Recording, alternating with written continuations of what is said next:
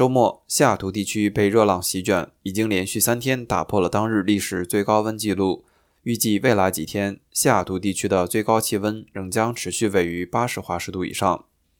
上周五，五月十二号的最高气温是八十二度，超过了一九五九年五月十二号的当日最高温纪录八十一度。周六的最高气温再次创下五月十三号的最高温纪录八十六度。周日，五月十四号，母亲节的最高气温达到了八十九度，超过了二零一八年五月十四号的八十八度。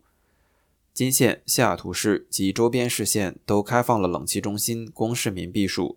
虽然空调正在变得越来越普遍，但西雅图地区仍然是全美前二十五个都会区中空调安装率倒数第二低的地区，仅次于旧金山。国家气象局提醒市民减少户外活动，多喝水。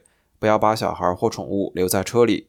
另外，下水时要注意安全。虽然天气很热，但西雅图地区的水温仍然很低，容易发生溺水危险。